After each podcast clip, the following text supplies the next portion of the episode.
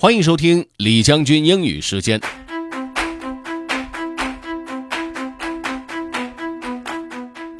各位好，今天和大家分享这篇内容呢，呃，是关于网上购物的，不是网上购物的内容，而是网上购物这些商品的价格。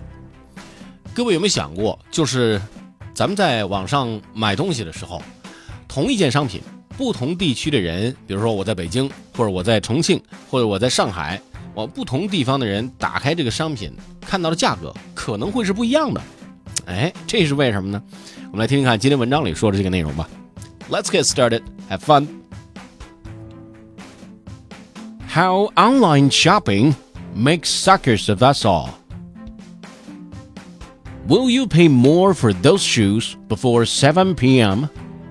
Would the price tag be different if you lived in the suburbs? Standard prices and simple discounts are giving way to far more exotic strategies designed to extract every last dollar from the consumer. By Jerry Useem. As Christmas approached in 2015, the price of pumpkin pie spice went wild. It didn't soar, as an economic textbook might suggest, nor did it crash. It just started vibrating between two quantum states. Amazon's price for a 1 ounce jar was either $4.49 or $8.99, depending on when you looked. Nearly a year later, as Thanksgiving 2016 approached, the price again began whipsawing between two different points, this time 336 and $469. We live in an age of variable airfare.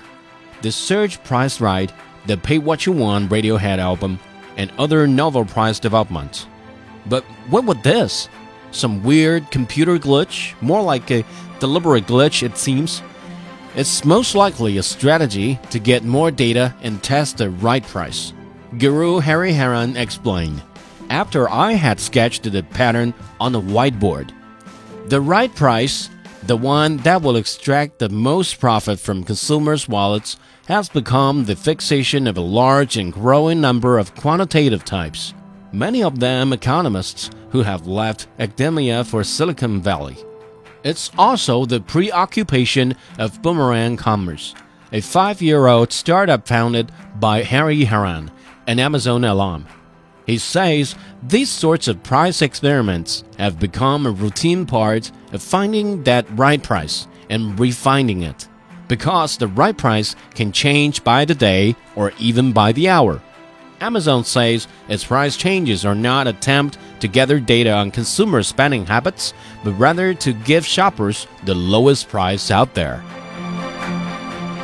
怎么样？听了这篇文章介绍之后，各位对不同价格显示 的这个真正的用意是不是有了一定的了解，或者心里有了一杆秤可以做个评判了呢？大数据时代哈，不管从任何一个方面，我们自己的一些消费习惯，还有一些数据，很有可能就通过非常细小的细节给泄露出去了。当然，为了得到更好的服务，或者是在这样的一个环境当中生活的更舒服、更惬意，至少你得付出一些东西。如果你想回听本期节目，可以关注重庆之声的微信公众号“重庆之声”，点击品牌进入李将军英语时间就可以了。另外，还可以在喜马拉雅 FM 上搜索“李将军”，就可以找着我们了。OK，that's all for today. Thanks for listening. This is Generally 李将军。下期节目见。